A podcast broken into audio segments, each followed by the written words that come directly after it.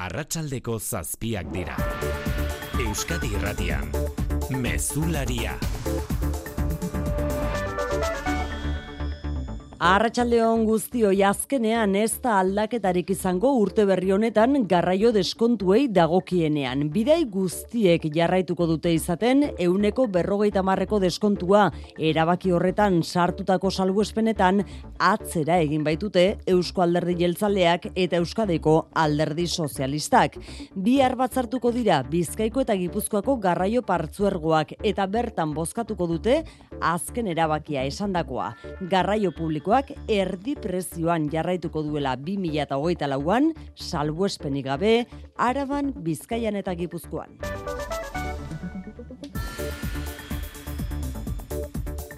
Urte berria estreinatzeko medikuari bisita ezinbestekoa izan dute herritar askok eta askok. Bada larrialdi zerbitzuen saturazioa salatu dute langile ordezkariek. Gripeak eta covidak gainezka ditu osasun zerbitzuak aritzesnal donostiako larrialdi zerbitzuetako medikua.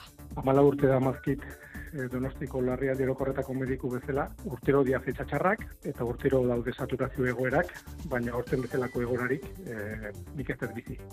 Nafarroan triajea abiatuko dute bihar bertan egoera bideratzeko asmoz kontuan izan da gainera datorren asterako espero dela gripe kasuek goia jotzea ego euskal herrian. Eta egoera bideratzen lagunduko luke baita mediku gehiagoren kontratazioak ere.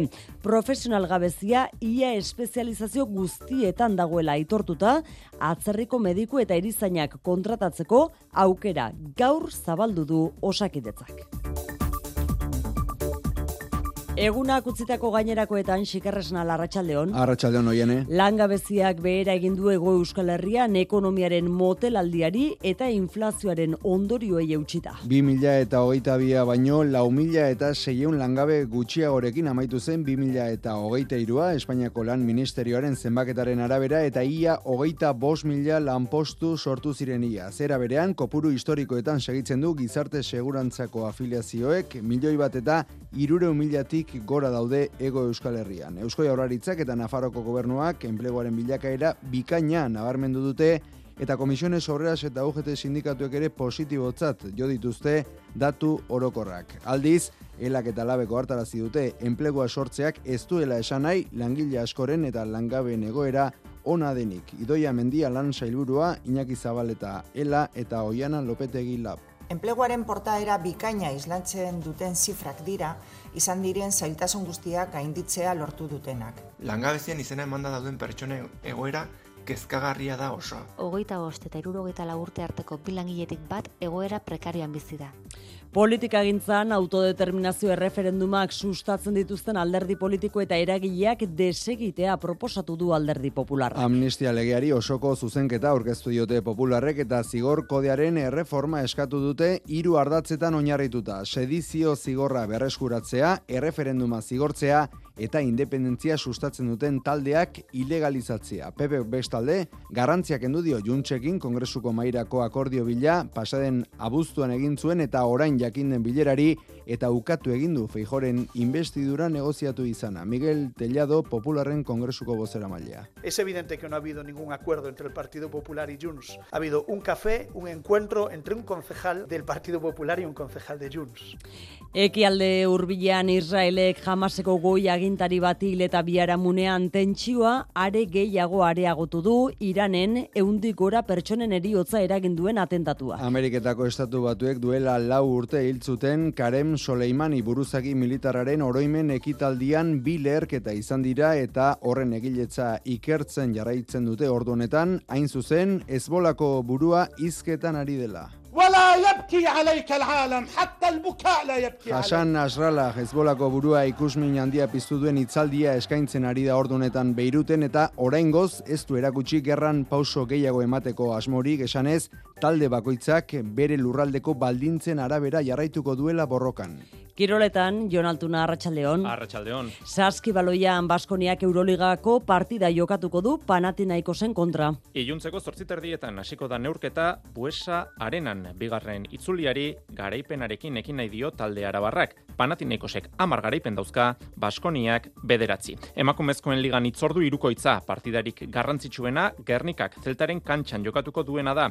Koparako selkapena esku eskura daukate bizkaitarrek. Idekak kopan multzoburu izan nahi du eta araskeik ez dauka selkatzeko aukerarik. Futbolean osasunak eta atletikek ligako partidak dauzkate bihar, osasunan arrasatek mojikaren baja izango du, Ruben Garzia osatu da Almeria azken selkatuaren kontra jokatzeko, eta atletiken Ruiz de Galarreta eta De Marcos dira nobedadeak. Iñaki Williams ganarekin, Dani Garzia minartuta eta deialdian espero zen jerai, baja dira bihar Sevillaren aurka jokatzeko. Laboral kutsak babestuta, eguraldia eta trafikoa. Euskalmeten nahiara barredo, arratsaldeon. Arratsaldeon ba eguna amaitu bitartean ostarte ederrak zabalduko dira eta biharko egunari begira giro argia espero dugu. Erdi mailako dei eta goio deiekin batera ostarte politak ere zabalduko dira. Hegoaldeko leku batzuetan ordea goizean beloa izango da nagusi. Hegoaizea ibiliko da bihar, baina atzo baino indar gutxiagorekin eta temperatura maksimoak nahiko goxoak izango dira berriro. Hala baina gauean fronte bat iritsiko da, euritara joko du eta horrekin batera eguraldia erabat aldatuko da ondorengo egunetan. Errepidetan berri xiker zendegoera. Eran dion N6 iruzazpi abantzadako errepidean, getxorako norantzkoan, bi autoren arteko istripua gertatu da, errei bat itxita dago eta autopilaketak sortu dira segurtasun sailak berri eman digunez.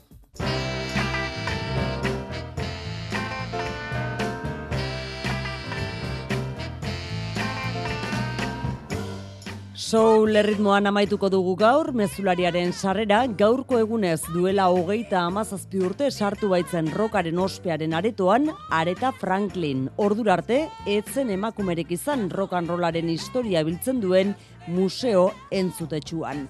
Lehen emakumea Pulitzer sariaren aipamen berezia jasotzen. Aintzindaria musika bezala, arrazakeriaren aurkako edo emakumen eskubiden aldeko borrokan ere. Emakumen ahalduntzaren ikono bilakatu da Areta Franklin. Ikuspegi feminista horren eredu, entzuten ari garen respect kanta. Mila bederatzen da irurogeita zazpian, emakumen eskubiden ere sergia bilakatu zen.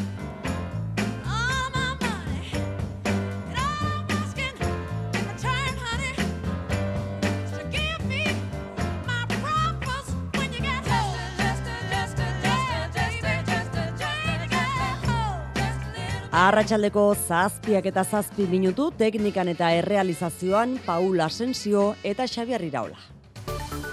Euskadi Irratian, Mezularia, Oiane Perez. Garraio publikoko deskontuen inguruan sortutako ikamikaren ondoren, Eusko Alderdi Jeltzaleak eta PSEek atzera egin dute, eta hiru lurraldeetan, bidai guztietan, euneko berrogeita marreko deskontuei eutxiko diete.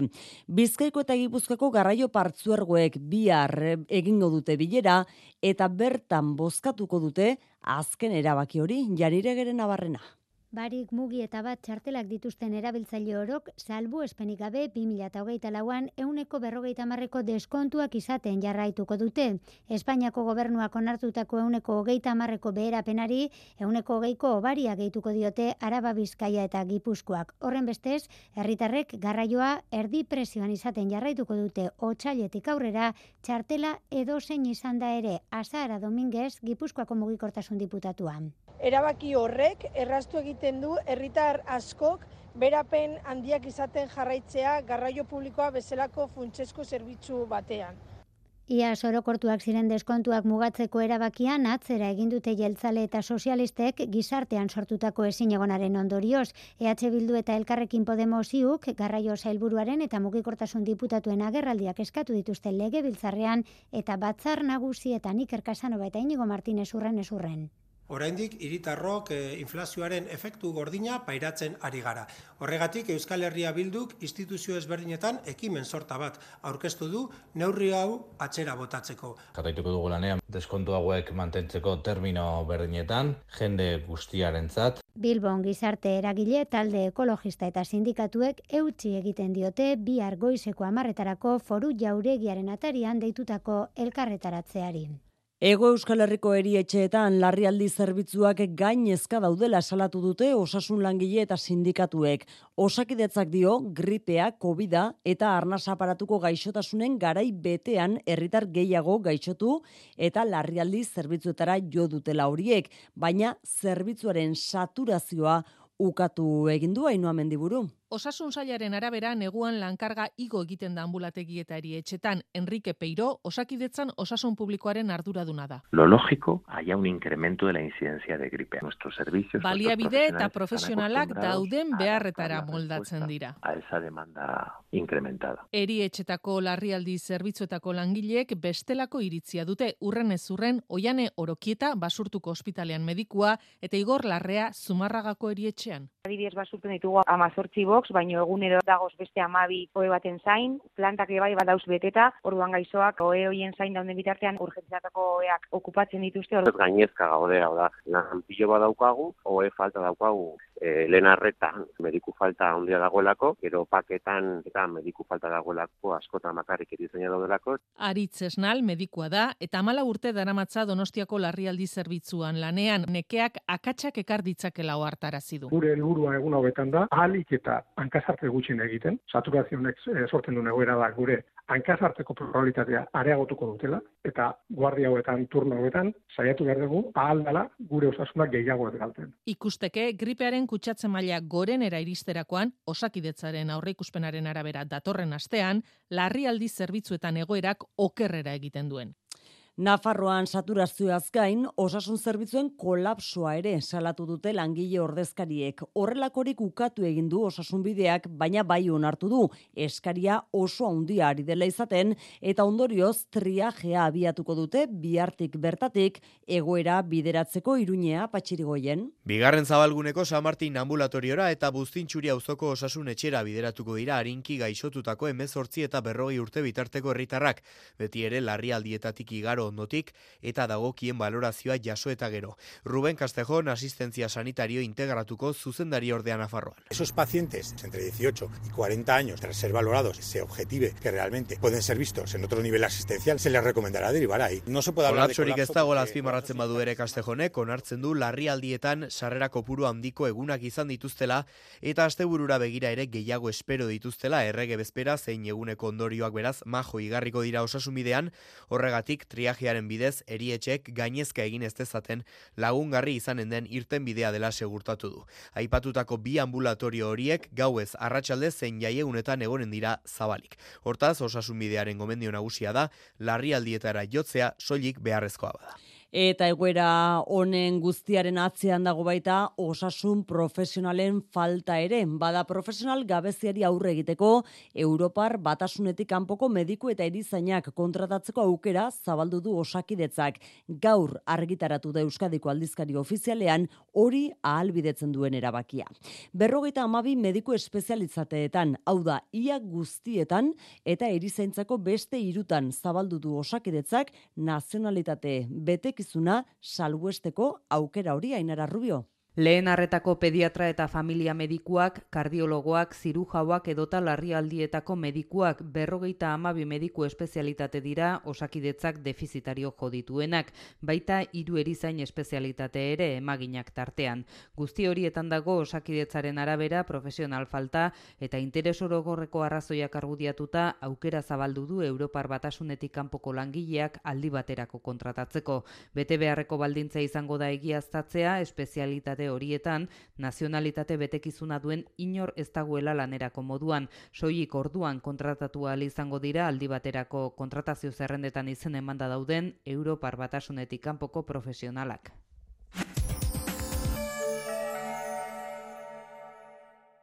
Bada beste modu bat erretirorako aurrezteko. Azalpen argi izan bardu. Etorkizuna nola planifikatu ondo uler dezazun. Dena azaltzen dizun horbaitek soilik lagun diezazuke erretirorako aurrezten.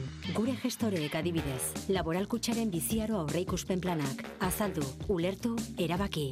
Laboralkutxa, bada beste modu bat. Aurten bizitzazu zer horrek. Ezakutu Bilbao BBK Live jaialdia barrutik. Arcade Fire, Jungle, Massive Attack, The Prodigy, Underworld eta beste asko. Hiru egun musikaz beterik punta-puntako artista honenekin. Uztailaren amaikan amabian eta amairuan bizitzazu Bilboren bihotzean. Eskuratu sarrerak lehen bailen bilbaobbbklive.com webunean. EITBren eskutik. Juan Ramon Madariaga. bizitzak nolabait harrapatu egiten gaitu eta ta bueno, ba, ba ezin batzutan ezin korapilo horretatik eh, atera, ezta? Eta eh, bufalo altalde baden moduen ere batzutan mugitu egiten gara edonora. Bufalo guztiak, poesiaz, arratsean.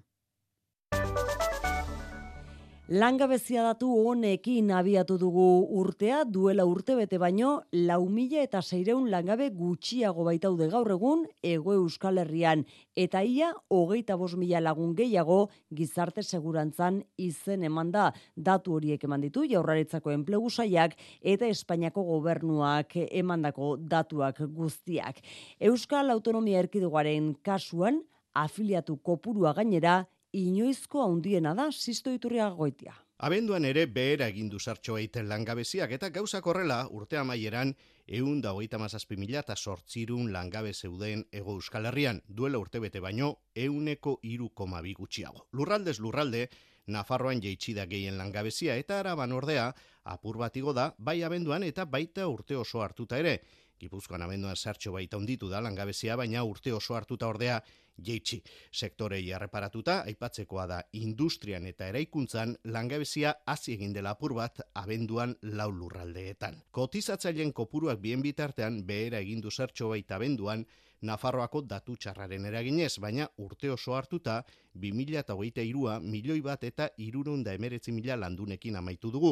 Duela urte bete baino, hogeita lau mila eta seireun gehiago dira, eta Euskal Autonomia Erkidegoaren kasuan, inoizko afiliatu kopururik handiena da. Hain zuzen ere, 2023an afiliatuen kopuruak milioi bateko langa gainditu duela, nabarmendu du idoia mendia jaurlaritzako lehendakari orde eta enplegu helburuak. Enpleguaren portaera bikaina islantzen duten zifrak dira, izan diren zailtasun guztiak gainditzea lortu dutenak. Eta legealdi zail honetan, ia irurogeta mila pertsona gehiako lurte dut, lortu dute eskubideak dituen lan bat. Enpleguaren bilakaera nabarmendu du Carmen Maestu Nafarroako eskubide sozialen kontseilariak ere. Alcanzando eh, cotas eh, históricas en afiliación a la seguridad social, un dato eh, realmente muy positivo. Estatu Espainiarrean oroar, milioi ardi enplegu sortu dira, inoiz baino emakume gehiago dago lanean, eta iaz baino eun dagoita mar mila langabe gutxiago daude. Sindikatuek ala ere balorazio gazi gozoa egin dute, bereziki kritiko ela eta lab sortzen ari den enplegua prekarioa delako, ez duena bermatzen langileen bizitza duina euren iritziz. Baikorragoak dira berriz komisiones obreras eta UGT. Lan erreformak erakutsi duelako euren hitzetan sindikatuon arabera beraz aldi baterako kontratuei aurre egiteko tresna eraginkorra dela. Maialen narratibel. Bai, ELA eta LAB sindikatuak kritikoen ez dute uste ospatzeko datuak direnik. Izan ere, ELAK adibidez ohartarazi du Ego Euskal Herrian sinatutako lau kontratutik hiru aldi baterakoak izan direla eta enplegua sortu bada ere, labek dio horrek ez duela bermatzen langileen bizitza duina. Genero ikuspegitik gainera, bi sindikatuek salatu dute langabeziak emakumezko aurpegia duela, entzun urren ez urren, Iñaki Zabaleta, ela, oian alopete gilap. Langabezian dauden amar pertsonatik iasei, emakumeak direla. Ogoita bost eta irurogeita urte arteko bilangiletik bat egoera prekarioan bizi da. Diru sarrera nahikorik gabe bizitza duina bermatzeko. Irakurketa baikorragoa egin dute komisiones obreras eta UGT sindikatuek, azken lan erreforma tresna eraginkorra izan delakoan enplegua sortzeko eta batez ere kalitatezkoa babesteko. Kontratu mugagabeak izan direlako azpimarratu dutenez, euneko hogeita bost. Entzun goio Martín Comisiones. Es un nuevo récord en la creación del empleo sin perder la calidad del nuevo empleo que ha propiciado la reforma laboral. Edo zen kasutan onartzen dute badaudela egiturazko arazoak eta zentzu horretan sindikatu guztiek uste dute soldatak ezinbestean igo egin behar direla.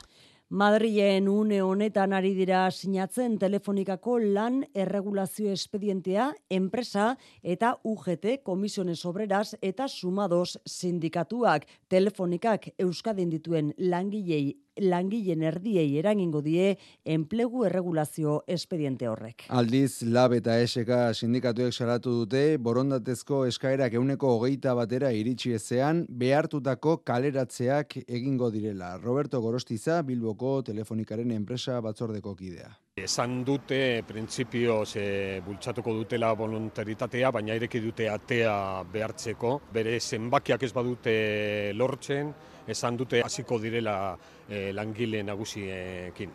Eta, bueno, hor dago benetazko injustizia jende haientzat. Ez badute nahi joan eta mantendu nahi badutu alako lanpostuak e, behartuak egotea. Hain justu, akordioa salatzeko protesta egin dute gaur goizean Bilbon, labek deituta, ordubeteko lanustea ere bai, Araba Bizkaia eta Gipuzkoako telefonikaren lantokietan. Telefonikak irurogei mila lanpostu deusestatu ditu, laurogeita amarreko amarkadatik ona.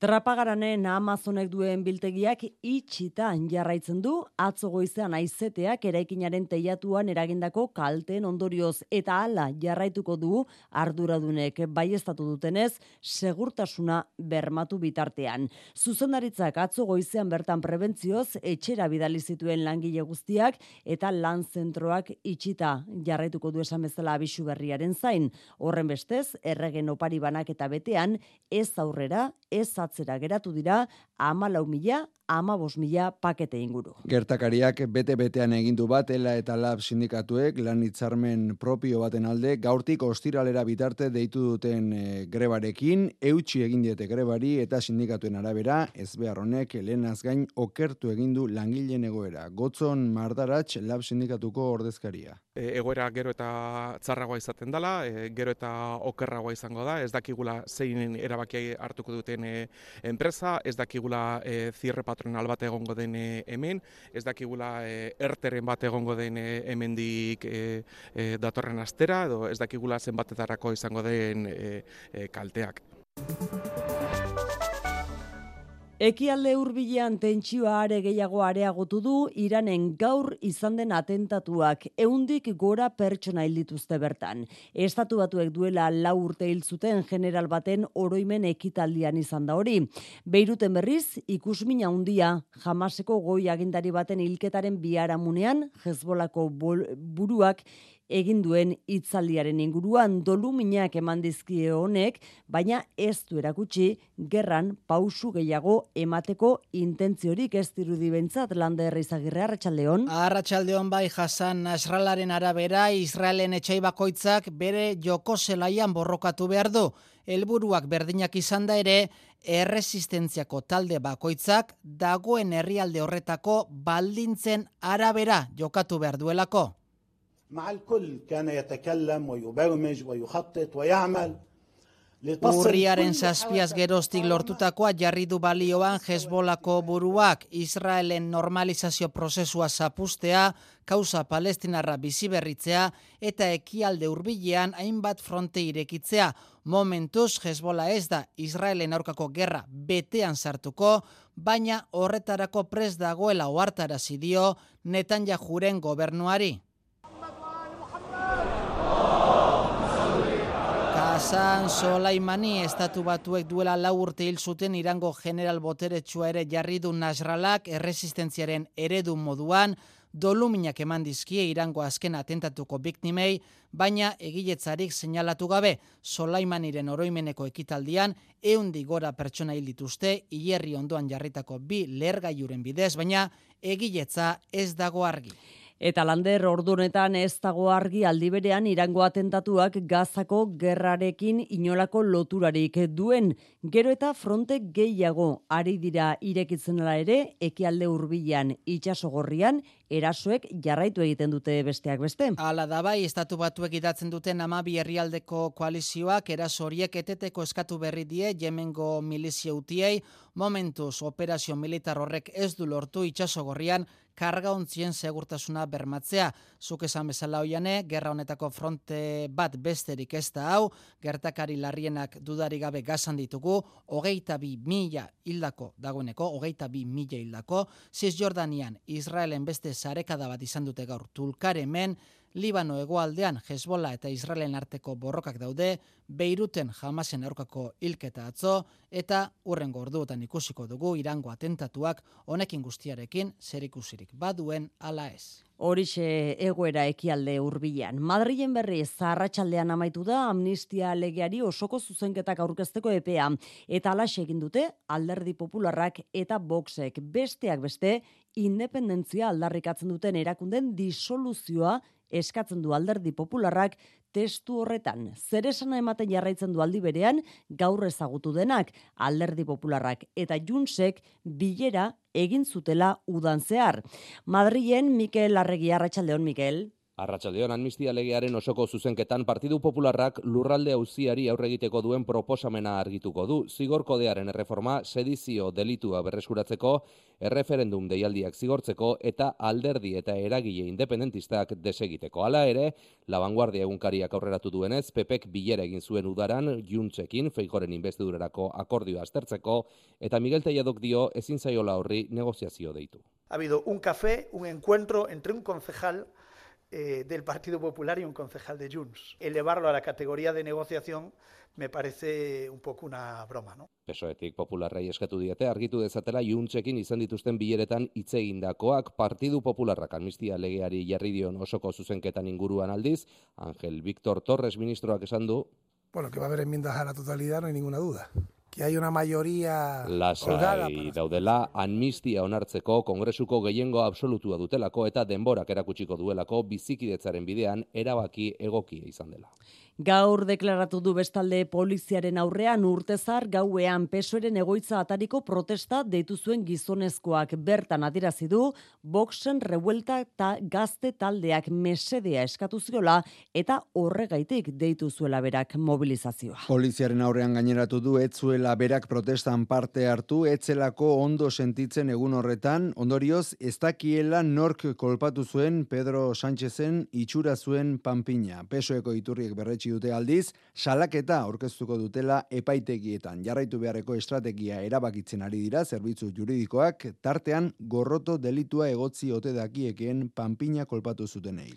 Euskadiko familia zaintzaientzat zaintel arreta eta laguntza telefonoak mila kontsulta inguru jaso ditu abian jarri denetik urte terdian egunean bidei jaso ditu zerbitzu horrek. Zainketari buruzko aholkuak emateaz gain autozaintza sustatzeko jarraibideak eta emozioak arintzeko laguntza psikologikoa eskaintzen ditu. Zurin etxe berria. Profilari dagokionez batez ere berrogeta mairu urteko emakume gipuzkoarrak dira harremanetan jartzen direnak. Bigarren mailako mendekotasun egoeran dagoen emakume baten alabak eta zaintzarako baliabide gutxi dituztenak. Alaine arruti zainteleko psikologoa da. Topatzen dugun egoerak dira sarritan ba, laguntza gutxi eta e, psikologikoki ba, ondo ez egoerak. Perfil horrek izaten dira normalean ondo ez gehien sufritzen dutenak, ez laguntza gutxi dituztenak zaintza egoeran. Telefonoaren bestaldean lantalde espezializatua dago zaintzaien bizikalitatea hobetzea helburu, besteak beste aholku pertsonalizatuak eta autozaintzarako jarraibideak eskaintzen dizkiete baita laguntza psikologikoa ere. Laguntza psikologikoa ez da beti esplizituki eskatzen duten gauza bat, baina bai sarritan naiz eta ez esan antzematen dugu. Antxietatea, depresioa edota gainkarga detektatzen diren kasuetan jarraipen kontsultak ere egiten ditu zaintel zerbitzuak.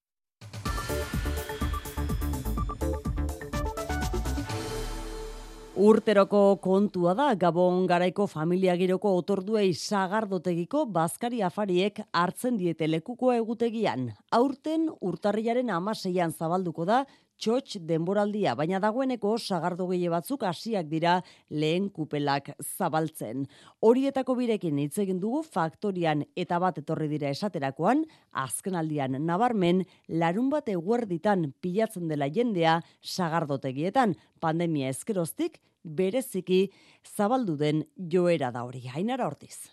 Adunako zabala sagardotegian prestaketetan murgilduta da Bil Martin. Azaro aldeako jakupelak beteta guain, anbilua gonduak endu eta trasi eguak eta otxe puntxun jartzen.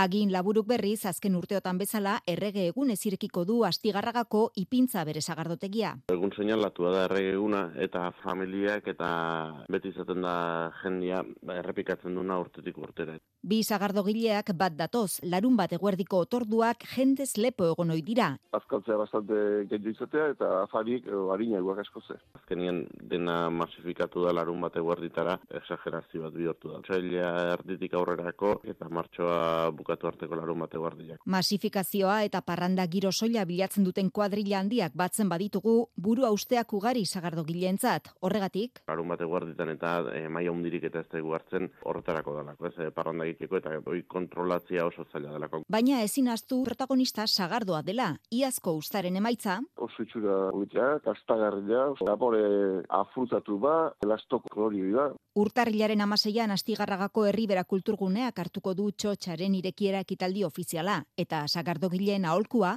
Otsaila bukatzeako jasardo gehienak bintzat etorrita izango dira, aurten azkarra hili beharko da. Bi astetxo beraz txotx denboraldiari hasiera emateko astigarragan izango dori.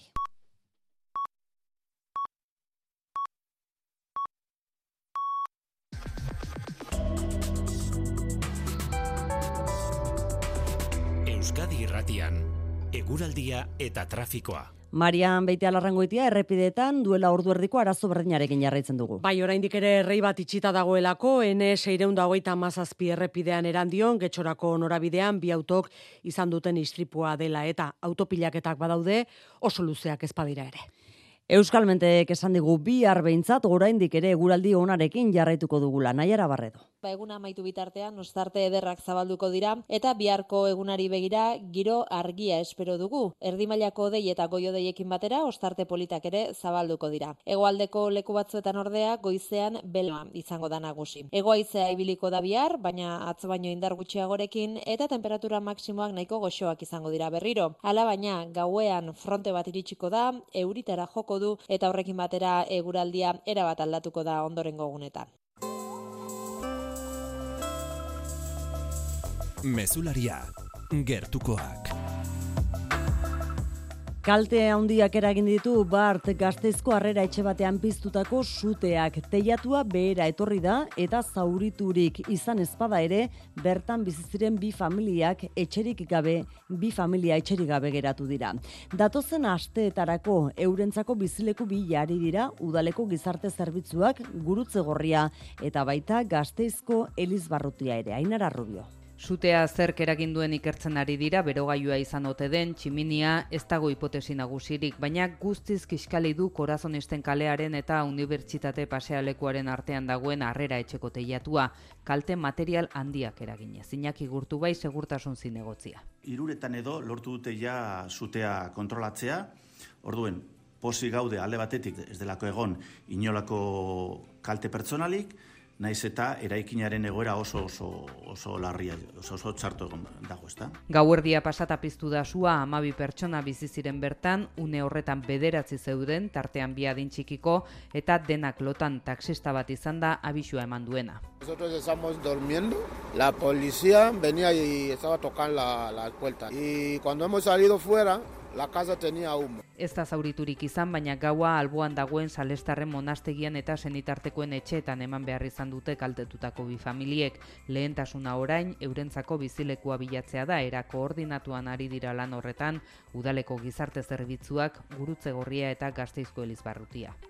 Iruñean azken astean kalegorrian zeuden neundi gora etxegabei aterpea eskaini die udalak. Elkarri laguntza elkarteak jakitera eman duenez, helburu nagusietako bat bete du horrela Joseba Asiron alkate berriaren gobernu taldeak agintaldi hasi eta berehala. Aipatu elkarteak uste du horrela garaia dela urrats bat gehiago eman eta etxegabe horien inklusioa lantzen hasteko. Elieraso. Premiazko bi neurri hartu ditu udal gobernu berriak joan den ostegunean karguaz jabetu eta berehala. Udal aterpean lauoek gehiago jarri ditu eta bertan tokirik ez zuten hogei etxegaberi eman dizkie hoteletan ostatu hartzeko txartelak. Miren uarte, elkarri laguntza elkarteko kideak azaldu digunez, gaur gauean inorrezta kale gorrian gelditu. Elkarteak txalotu du, udal gobernu berriaren premiazko erantzuna eta eskatu dio inklusioaren bidean urratsak ematen jarrai dezan. Guk eskatzen duguna bilduta dauden bitartean atentzioa izatea. Inklusio biderako informazioa, detekizunak, paperak eta abar nik uste dut egokia dela. Zer nahi arte nahiko galduta eta hemendikara ibiltzen ziren. Hori dago hain zuzen, udal gobernu aurrerakoiaren lentasunen artean berretsi du Joseba Siron alkateak. Argi dago baiet, horretan e, tinko egiten ari garela lan eta pausuak, pausu, nik esango nuke, esanguratsuak e, eman ditugu. Pertsona bat kalean lo egiten dagoen bitartean, ez dago deus e, ospatzekorik. Asirone, kalkate gisa egin duen lendabiziko kitaldi ofizialean berretsi du bere konpromisoa gizarte politikekin, aspaze, garuneko paralisia duten pertsonei laguntzeko elkarteari urrezko babasaria emateko ekitaldian. Oso bestelako albistea ipar euskal herritik, egu berriak agurtzarekin, etxeko gabon arbolak kale bazter batean utzi baino lehen, angeluko eta endaiako herriko etxeek hori ekartzeko eta aprobetsatzeko aukera eman baitute aurten ere. Angeluren kasuan ondartzako dunak area muñoak babesteko baliatuko dituzte eta endaiakoan xeatu egingo dituzte gero lorategietan edo kompostarako erabiltzeko Andoni Lizeaga. Angeluko barran aparkalekuan arbola bilketa urtarrilaren hogeita arte eraman baino lehen apaingarriak ekentzeko deia. Landetako itura da Gabonetako zuaitzoriek ondartzetan baliatzearena eta Angeluko herrikoetxean proba egin zuten iaz. Proba, arrakastatzua milatik gora bildu baizituzten udal langileek barran izeiak jaso eta dunen ondartzara eramanen dituztean, area muñoen inguruan azpialdean jarriko dituzte itxas erosioarekin area galtzen dalekurretan eta arbolek behin moztuta, lotuta eta metatuta esi natural baten funtzioa egiten dute. Endaian berriz, hainbat bilketa puntu besteak beste ondarraitzen gazteluzarren eta irandatzen.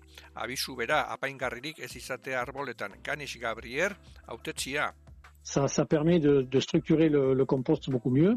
Izei horiek guztiak xeatuko dituzte gero, kompostarako, komposta lehortzeko ona baita, edo lorategi zoruan usteko sasirik ez izateko adibidez ona baita. Bitxia da, soberakin horiekin zer egin ez genekien lehen eta orain denek nahi dituzte. Elkargoko biltagarbi egituraren lankidetzarekin, behin txikituta floreko biribilgunean urtarrilaren emeretzitik goita bostera herritarren artean banaketa eginen du dute. Eun eta berro eta boste euroko izuna jaso dezake arbola karrikan uzten duenak. Kultura leioa. Eta kulturan izarorekin itzordua berriz ere ordu honetan hasita behar baitu izaroren kursaleko kontzertuak. Abeslari maia biharrak 0 denero disko berriaren aurkezpen bira hasi zuen atzo Bilboko Euskalduna jauregian. Gaur eta bihar berriz donostiako kursalen du itzordua. Bira hasiera izugarria izan dela dioten zulek eta asko uste dute orain arte eskenatokitik maila bat egin duela gora. Aloina beraza. Urte bete eman du izarok zuzenean jo gabe limoien bira bukatu zuenetik, 2008 irugarrena oso urte polita izan dela kontatu du, sorkuntzarako baliatu duela elkarlanean mendiara ikitzeko. Eta horixe da azken disko honekin egin nahi izan duena, entzulea bere espediziora gonbidatu. Hausnarketaren bitartez, elkarrekin goxatzeko eta sendatzeko. Eta badirudi, bira honen hasieran behintzat bete duela erronka lehenengo egunean Bilboko Euskalduna lehertzeraino. Publikoaren artean, hitz bera errepikatu da, izugarria ba, ez nuke amarreko konzertu izan zala, zebe barreko kantu ez gaina horrekupe jozitxun, adi ez zuntxitu izan zan, vamos, amarreko kantu ez, omeniope geixakue, dana izan zan beste beste irudi bat, e, zena bat zienuen pantalla dana, zela agertu bere irudixe, argixek, e, dana bai aldatuz eta beste maila altu bat hartzen baiela esango neuke. Pasada bat, brutala, eh? bai, super originala, benetan, eh? momento bat, e, boa, tope, eta beste momento bat, super intimo, e, pasada bat. Bosgarren lanak berritasun ugari dakartza musika elektronikoaren zertzela da batzuk koreografia dezente, kantu aukera zabala eta iruditeria minimalista, zuria eta giro hotzeko estetika nabarmentzen da. Lehenengo kontzertuetara joan ezin izan duenak, bihar izango du bigarren itzordua ordu berean arratsaldeko zazpiterrietan donostiako kursalean. Elburua garbi gorrotatzea alden, dakidanetan esango dizu nola ez. Gaztezkoso, gaztezko Monte Hermoso jauregian berriz, gazte arte eleiaketara aurkeztutako proiektuak ari dira garatzen, tailer irekiak dira. Nahi duenak osteratxoa egin lezake, artisten lanen garapena bertatik bertara ikusteko.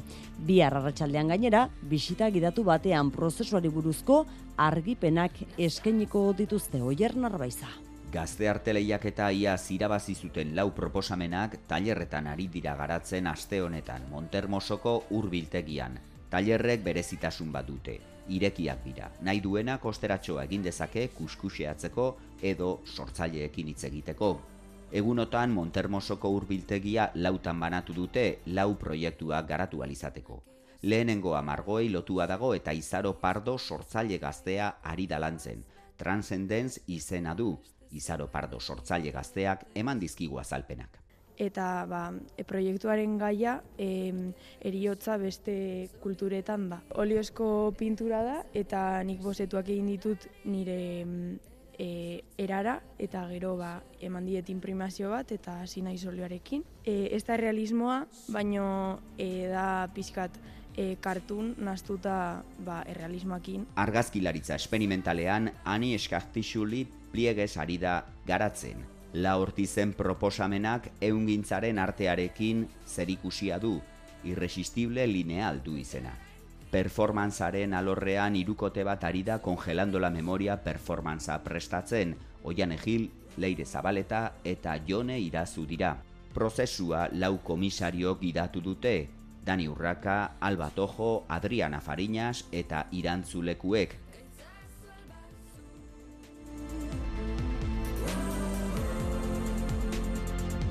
Zortziak hogei gutxi ditugu, Jon Altuna, Arratxaldeon. Arratxaldeon oian, eh? Kiroletan Baskoniarekin dugu gaur itzordua, Euroligako partida baitu. Panatinaiko zen kontra, jokatuko du, iluntzeko zortziterdietan, hasiko da neurketa buesa arenan.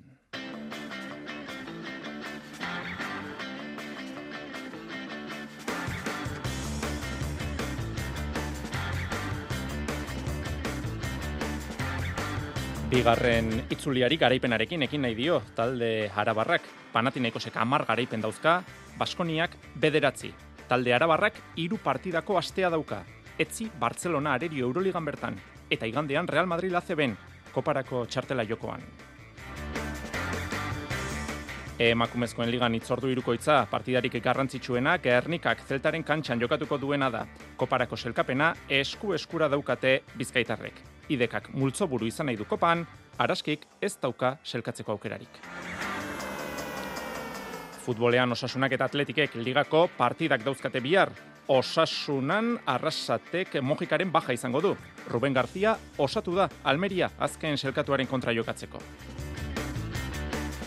Eta atletiken Ruiz de Galarreta eta de Marcos dira gaur nobedadeak, Iñaki Williams ganarekin, Dani Garzia minartuta eta deialdian espero zen jerai, baja dira bihar Sevillaren kontra jokatzeko.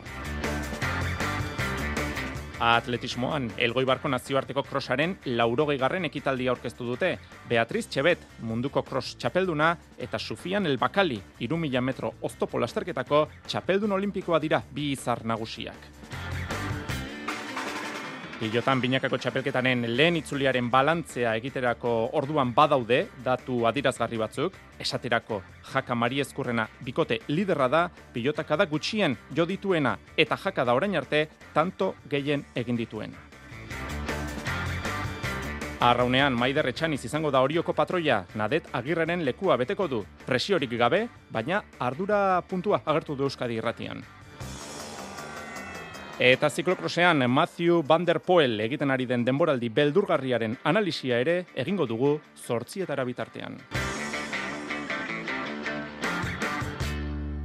Entzule lagunok arratsaldeon eta ongi etorri mezulariko kirolaren tarte honetara. Saskibaloian Baskoniak Euroligako partida dauka buesarenan ordu bete eskasbarru, iru ordu laurden eskasbarru. Panatinaikos talde greziarra izango du arerio iluntzeko zortziterdietan, Iñaki Berastegi.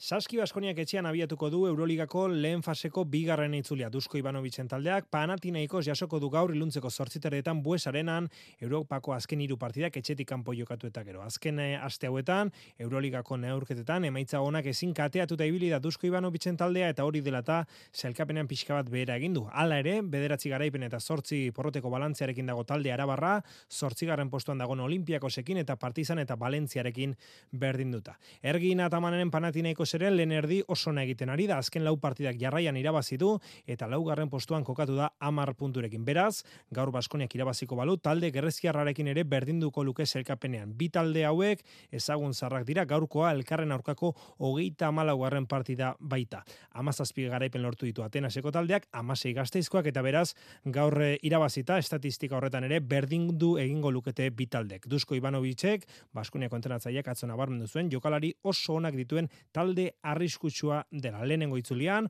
oaka kiroldegian panatinaikos laurogeita mabostetan laurogeita bat nagusitu zen. Esan bezala, gaurre Euroligako neurketa zortziterdietan buesarenan, urteko lehen da bizikoa Baskonia panatinaikos. Etzi, ostiralez, berriro ere, Euroligan, Bartzelonaren kontra jokatuko du Baskoniak palaun, igandean Real Madriden kontra ACB ligan erregeko parasilkatzeko erabakigarria izango den partidan. Emakumezkoen ligan hiru neurketa gaur, hirurak ordula orden barru hasiko dira zortzietan, Zelta Gernika batetik, Gernikak koparako txartela lortzeko aukera paregabea dauka gaur, gaur irabazizkero kopan izango da, eta galduta ere basketa beraxa oso aldeko duenez, ia eginda daukala esan daiteke. Idekak Baxi Ferrolen kontra jokatuko du, donostian, idekak poltsikoan dauka dagoeneko, huelban, martxoan jokatuko den erreginaren koparako txartela, multzo buru izatea dauka jokoan. Irabazi, Donostian irabazi, gaskan irabazi, eta Gironak Balentzian egiten duenari begira egon beharko du idekak. Eta araskik kadilaseu, jasoko du mendizorrotzan, araskik ez dauka aukerarik erreginaren kopara selkatzeko. Futbolean osasunak eta atletikek bihar jokatuko dituzte ligako emeretzi garren jardunaldiko partidak. Osasunaren kasuan, Mallorcaren kontra, 2000 eta hogeita iruan jokatutako eta galdutako azken partida aztu, eta urte berriarekin batera, sadarren Almeriaren kontra saiatuko da berriro ere hiru puntuak eskuratzen. Batez ere, sentsazio onak berreskudratu nahi ditu Jagoba Arrasatek. Bueno, garrantzia hundixe, ez? Eh, lehenengo itzuliko azkenengo partidu da, eta, irabazten nahi dugu, ez? Irabazten nahi dugu, eta bi puntua zamitzeko lehenengo itzulixe, eta gauza bestera bat ikusteko, ez? Piskate hori abidogune, egizia azkenengo partidu ez dizilako onak izan, azkenengo partidu oso txarra izan zala, eta, bueno, Sorionez, ba, bueno, horre geldialdi bat euki dugu, pixkate pila kargetako bai, aste oso bat internetako, eta ia bizer ba, bueno, ikusten dan, landu dugun hori ez. Almeriak ez du oraindik aurten irabazi, baina arrasatek ez du inondik inora bere taldea erlaxatzerik nahi. Ez que ez ga paparratateko eta ez ga eh, momentu honin eh, pentsetako Almeria partio erreza izango dela, ez da gitxiarik be, eta eta gu bakiko Almeria zer dan, eta azkenengo bi partiutan etxin ati utzi mantendu dago, azkenengo bi e, partiduk etxetik kanpora Atletico Madrid eta Barcelona kontra oso ondo lehiatu da eta aukera egitzu konpetitzeko eta emaitza bat atateko azken arte eta nik uste dut goruzoien talde badala eta sentzu horretan ba konfiantzek estozko moten, ez? Bakigu gauza ondo emiko guzula irabasteko gutzako eta partido trampa bat, gutzako partido gatz bada. Osasuna amabigarren postuan dago, emeretzi punturekin, jeitxiera seira dauka uneotan. Iruñeko taldeak Ruben Garzia berreskuratuko du, baja bakarra mojika izango da. Kolombiarra ez da hasi oraindik taldekideekin batera entrenatzen. Arrasatek bai du, urtarrilean ligarekin, koparekin eta superkoparekin partida karga handia izan arren, bihar onenak zeleiratuko dituela alaitasun hori paska falta jaku bizkat eh, jokun, konfiantza hori bai, eta defensiboki, ba, bueno, bizkat kontundentzi hori, ez? Eta, eta bueno, geldikako jokaldi zetan, ba, bueno, eh, azkeneko partidu etxeko irabazi gendun geldikako jokaldi batean, lehengun bi golen dozku esan, eta ez ginen, on, bape gondo gon, ez? Ez konzentrazio aldetik, ez posizionamentu aldetik, atentzio aldetik bez, agresida aldetik bez, eta hori da bizkatu betu bidegune biserko. Partida arratsaldeko bostetan hasiko da, giro aparta espero da, sadarren neurketa, Euskadi irratian jarraitzeko aukera izango duzue. Baita atletikena ere, arratsaldeko zazpiak eta laurdenetan jokatuko du atletikek Sevillan. Iñaki Williams ez da pizguanen izango, gaixorik egonda azken egunotan, osatu da, gainditu du ondo eza, eta bihar egingo du bat ganako selekzioarekin Afrika kopa jokatzeko. Dani Garziaren eta bereziki berriro ere jerairen utxunea izango ditu talde zurigorriak bazirudien jerai prestegongo zela, baina erdiko atzelaria ez da era bat osatu nonbait. Hogeita hiru laguneko zerrendan, Ruiz de Galarreta eta De Marcos dira nobedadeak. Ernesto Balberdek prentxaretoan esan du, irabazteko beharra ohitura bilakatzea nahi duela. se convierte en una costumbre, ¿no? El, y, en, y, en, algo habitual que nosotros tengamos esa necesidad de ganar, pues porque, porque eso te impulsa mucho. Entzun duzue, horrek taldeari bultza egiten diola uste du Ernesto Balberdek. Eta realak eta alabesek, atzo gogoratu bana, berdin dut zutela, anuetako euskal derbian. Remirok gorria ikusita, Unai Marrero atezain azperitiarrak debuta egin zuen realarekin. Azpeitiar bat entzago anuetan debutatzie, jendin aurren, txekitati realo izen da gaina, ba, niretzako da, hau, la hostia, la hostia. Bizken nervioso neon, normala da, e, berroi mila pertsona aurren ez dut baina jokau, baina bero, ja, beti guin dut, eta hau fola da, eta hemen da garmendipen iguala izatea. Ala besi dagokionez Carlos Vicente fitxatu berria eta Juliano Simeone izan ziren nobedadeak. Gaur lau partida Espainiako ligan, horietako bat amaitu da, Granadak bi eta huts irabazi dio Kadizi, Uzuni eta Brian Zaragoza izan dira goleatzaileak, Granadak denboraldiko bigarren garaipena eskuratu du, behin behinean lau puntura dauka salvazioa. Jokoan uneotan beste bi partida, Zeltak bat, Betisek bat, hogeita mairugarren minutuan, Zeltaren gola jago aspasek sartu du penaltiz, partida si berritan, Ruibalek sartu du Betisena, bana, markagailuan. Eta Real Madrid eta Mallorcaren artekoa hogeita mairugarren minutuan Bernabeun, golik gabe daukagu. Eta gaueko bederatzi terdietan hasiko da Gironaren eta Atletico Madrilen arteko partida. Goiko postu horietan dabiltzan bi talderen arteko partida aski interesgarria.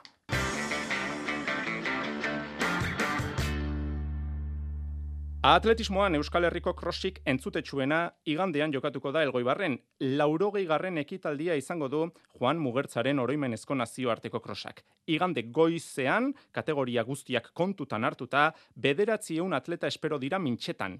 Eguerdian jokatuko dira proba nagusiak, gizonezkoek bederatzi koma zazpi kilometro osatu beharko dituzte, emakumezkoek zazpi koma sei. Emakumezkoetan Beatriz Txebet, Keniarra, munduko cross txapelduna nabarmendu behar da, eta gizonezkoetan izen pare bat aipatze aldera, Sufian El Bakali Marokoarra, txapeldun olimpikoa irumila metro oztopolasterketan, eta Beriu Aregaui Etiopiarra, iazko munduko cross txapelketan zilerra eskuratu zuen gaztea. Zigor diez antolatzailea. Targi dago, ba, kenian e, gu nahi baldin baditugu ba, onenak, ba, ara jumar dela, ez? Eta han, hango aletekin e, jokatu, eta eurekin, e, ba, bueno, harremanak eduki, eta ba, elgoi bat izatea eurentzako ba, egutegian e, data importante bat, ez? Eta horretarako, ba, ba, bueno, zuk esan duzu moduan, laroi urte diaz, eta, ba, bueno, e, azkenian e, hori ere, ba, ba, entzuten, entzuten da, eta,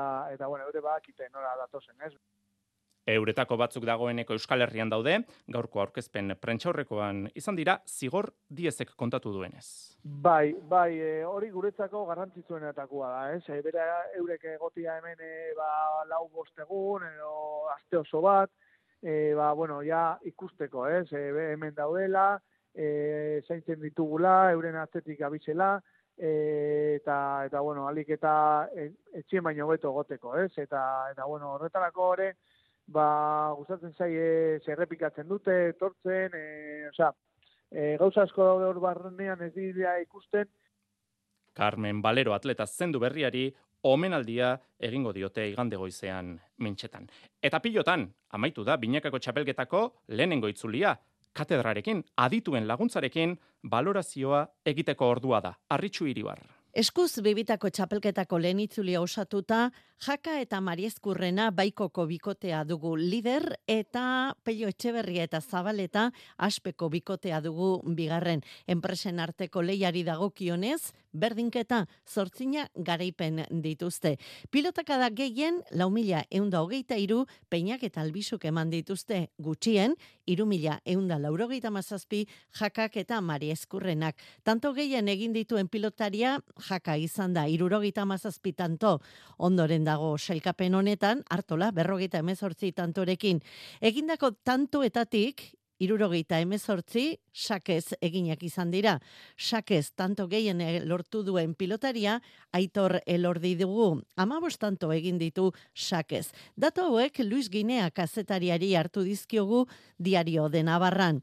Datu hauei iritziak erantzina izan dizkiogu. Fernando Goñi pilotarioiaren iritziz, lehen itzuli honetako xeetasunik deigarriena, jaka eta marizkurrenaren agintea. Usten duguna da horro, e, bikote indartxu bat e, baiko aldetik ez, e, jaka marizkurrenak biztona maila ematen ari dira eta oso ongi jokatzen, baina partida batzuk nahiko nahiko errez, eh? Atera dituzte eta eta nik uste dut hori izango da egokian igual e, e, bueno, aldortatik igual bikote honena, ez?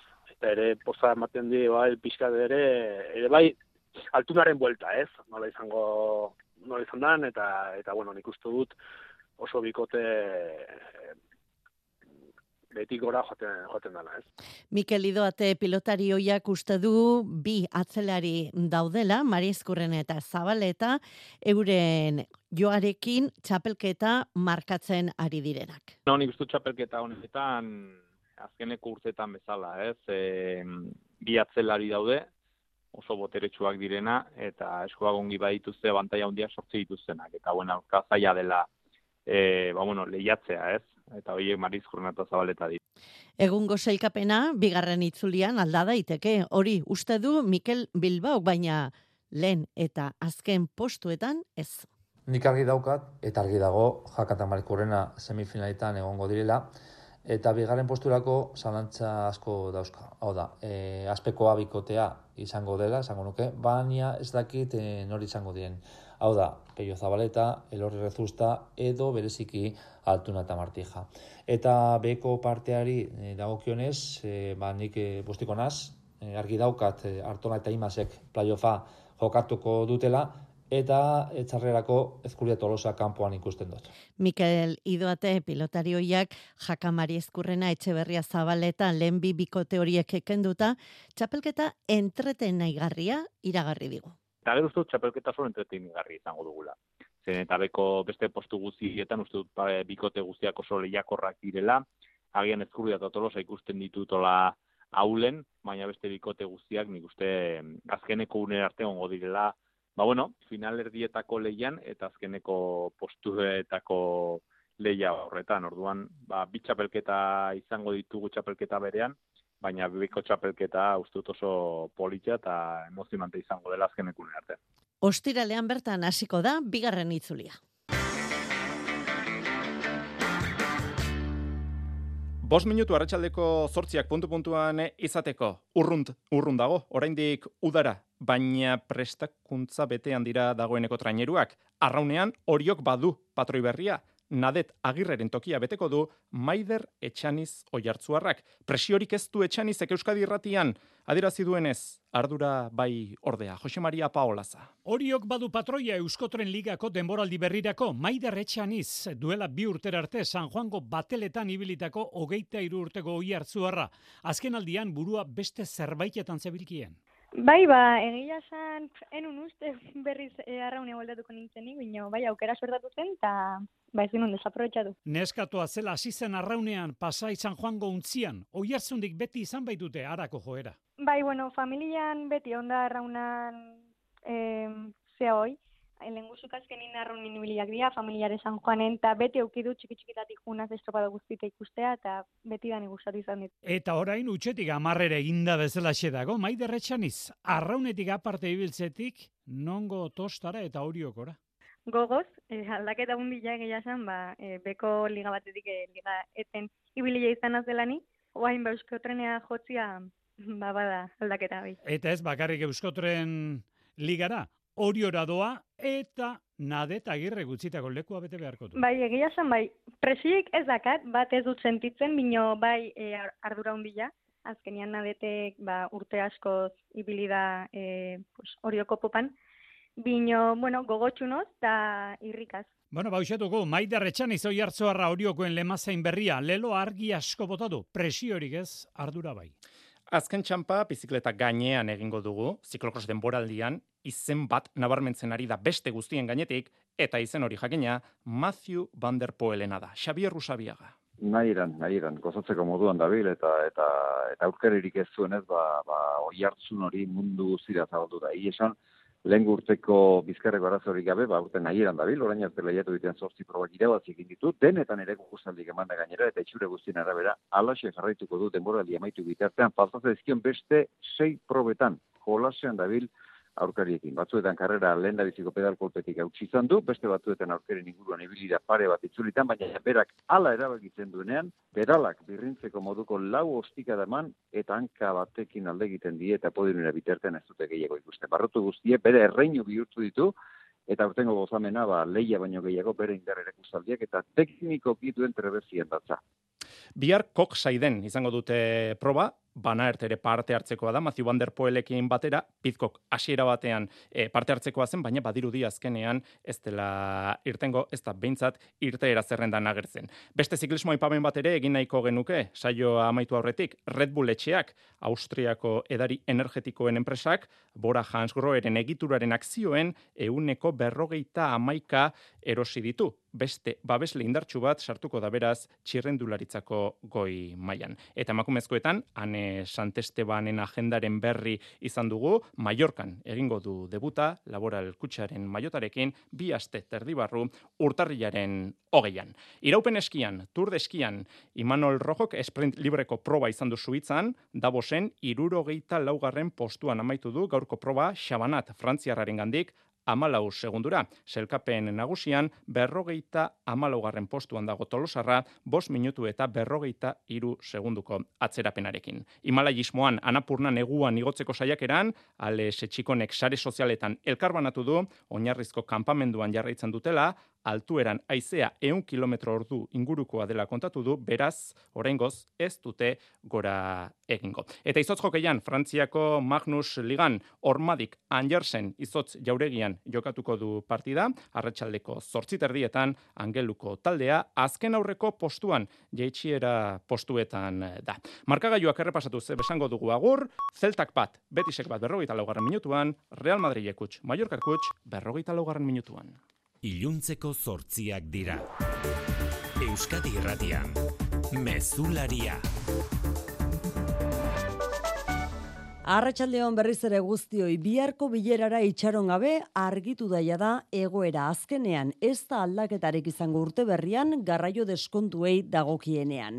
Bidai guztiek jarraituko dute beraz izaten euneko berrogeita marreko deskontua horri ezarritako salbuespenetan atzera egin baitute Eusko Alderdi Jeltzaleak eta Euskadiko Alderdi Sozialistak. Bihar batzartuko dira Bizkaiko eta Gipuzkoako garraio partzuergoak eta bertan bozkatuko dute azken erabakia esandakoa garraio publikoak erdi prezioan jarraituko duela 2024 lauan salbuespenik gabe Araban, Bizkaian eta Gipuzkoan. Urte berri estreinatzeko medikuari bisita ezinbesteko izan dute herritar askok eta askok sigerresna larratsaldeon. Arratsaldeon bai. Larrialdi zerbitzuen saturazioa salatu dute langile ordezkariek gripeak eta covidak gainezka ditu osasun zerbitzuak aritzesnal Donostiako larrialdi zerbitzuetako medikua. Amala urte da mazkit donostiko larria dirokorretako mediku bezala, urtero dia txarrak eta urtero daude saturazio egoerak, baina orten bezalako egorarik e, ez bizi. Nafarroan triajea abiatuko dute bihar bertan egoera bideratzeko asmoz, kontuan izan da gainera datorren asterako espero dela gripe kasuek goia jotzea ego euskal herrian. Larrialdien saturazioaren arrazoietako bat jotzen da lehen arretako mediku falta, bada osasun alerreko profesional gabeziari aurre egiteko gaur zabaldu dio atea jaurlaritzak Europar Batasunetik kanpoko mediku eta erizainen kontratazioari. Espe, ia espezializazio guztiak izendatu ditu defizitario, pediatra, familia mediku edo kardiologoak tartean. Erizaintzan, hiru espezializatiotan baimendu da atzerriko kontratazioa, emaginetan adibidez. Langabeziak behera egin du ego Euskal Herrian ekonomiaren motelaldiari eta inflazioaren ondorioei ondo eutxita. 2000 eta hogeita bia baino lau mila eta seion langabe gutxiagorekin amaitu zen 2000 eta hogeita irua Espainiako lan ministerioaren zenbaketaren arabera eta ia hogeita bos mila lanpostu sortu ziren ia. Zera berean, kopuru historikoetan segitzen dute gizarte segurantzako afiliazioek milioi bat eta irureun milatik gora daude Ego Euskal Herrian. Eusko Jaurlaritzak eta Nafarroko gobernuak enpleguaren bilakaera bikaina nabarmendu dute eta komisiones obreras eta UGT sindikatuek ere positibotzat jo dituzte datu orokorrak. Aldiz, elak eta labeko hartarazi dute enplegua sortzeak ez duela esan nahi langile askoren eta langabeen egoera ona denik. Idoia mendia lan sailburua Iñaki Zabaleta, Ela eta Oiana Lopetegi Lab.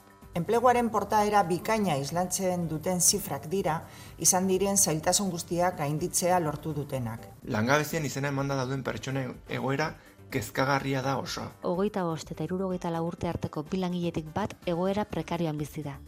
Politikagintzan autodeterminazio erreferendumak sustatzen dituzten alderdi politiko eta eragileak desegitea proposatu du alderdi popularra. Amnistia legeari osoko zuzenketa aurkeztu diote popularrek eta zigor kodearen erreforma eskatu dute hiru ardatzetan oinarrituta. Sedizio zigorra berreskuratzea, erreferenduma zigortzea eta independentzia sustatzen duten taldeak ilegalizatzea. Pepek bestalde garrantziak endu dio Juntsekin Kongresuko Mairako akordio bila pasaden abuztuan egin zuen eta orain jakin den bilerari eta ukatu egin du Feijoren investidura negoziatu izana. Miguel Tellado, Popularren Kongresuko bozera mailea.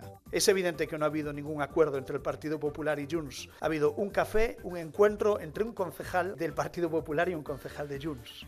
Eta berriena ekialde hurbiletik Hasan Nasrallah, Hezbolako buruzagiak Israeli ohartarazi dio Alarouri Hamaseko goi agintariaren hilketa ez dela zigorri gabe geldituko. Eta horrekin batera, Hezbolako buruak ikusmin handia piztu duen itzaldian esan du ez dela Israelen kontrako gerraren beldur eta gerra lertuz gero inolako mugari gabe borrokatuko dutela. Ekialde hurbileko tentsioa are gehiago areagotu du Iranen eundik gora pertsonaren eriotza eraginduen atentatuak, Ameriketako estatu batuek duela lau urte hiltzuten Karem Soleimani buruzagi militararen oroimen ekitaldian bilerketa izan dira eta horren egiletza ikertzen jarraitzen dute ordu honetan. Estatu batuek ukatu egin dute zerikusirik izan dutenik eta Ali Jamenei Irango buruzagi gorenak bere aldetik hitzeman du atentatuaren egilek erantzun gogorra jasoko dutela. Errepidetan xiker arazori bai. Eragozpenak daude oraindik ere eran dion N6 iruzazpi abantzadako errepidean gaitxorantz, bi autoren arteko istripua gertatu ondoren. Errei bat itxita dago eta autopilaketak daudela berri eman digu segurtasun sailak. Eguraldiari dagokionez, bihar eguzkitzu izango da aldaketaren aurretik, naiara barredo. Ba, eguna amaitu bitartean, ostarte ederrak zabalduko dira, eta biharko egunari begira, giro argia espero dugu. Erdimailako dei eta goio deiekin batera, ostarte politak ere zabalduko dira.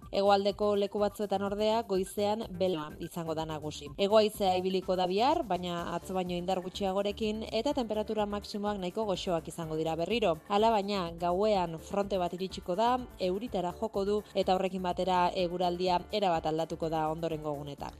Arratxaldeko zortziak eta bos minutu, gaurkoz besterik ez, bihar itzuliko da mezularia, arratsaldeko zazpietan, bihar arte, ondo izan.